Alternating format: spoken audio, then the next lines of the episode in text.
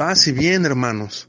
Nuestro Señor Jesucristo nos recuerda en este día, martes de la décima semana del tiempo ordinario, en el Evangelio según San Mateo, que sus discípulos somos luz del mundo y sal de la tierra, dos elementos comunes en nuestra vida cotidiana. La sal que resalta el sabor de la comida que la comida ya contiene y la luz que ilumina nuestro alrededor.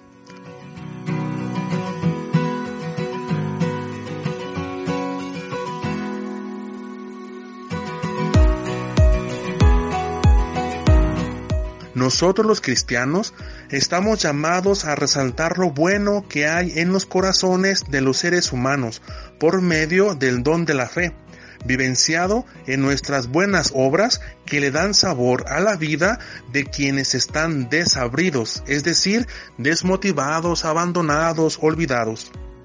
También ante la oscuridad que parece que se traga al mundo, nos manifestamos como iglesia, como fraternidad, signo de esperanza ante tanta iniquidad.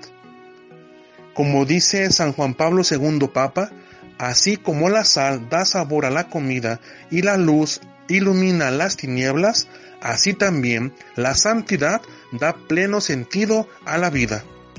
Unámonos a nuestro Padre San Francisco pidiéndole al Señor que ilumine las tinieblas de nuestro corazón para poder cumplir fielmente la misión que el Señor nos confía. Luz del mundo y sal de la tierra. Soy Fray Enrique, Dios los bendiga.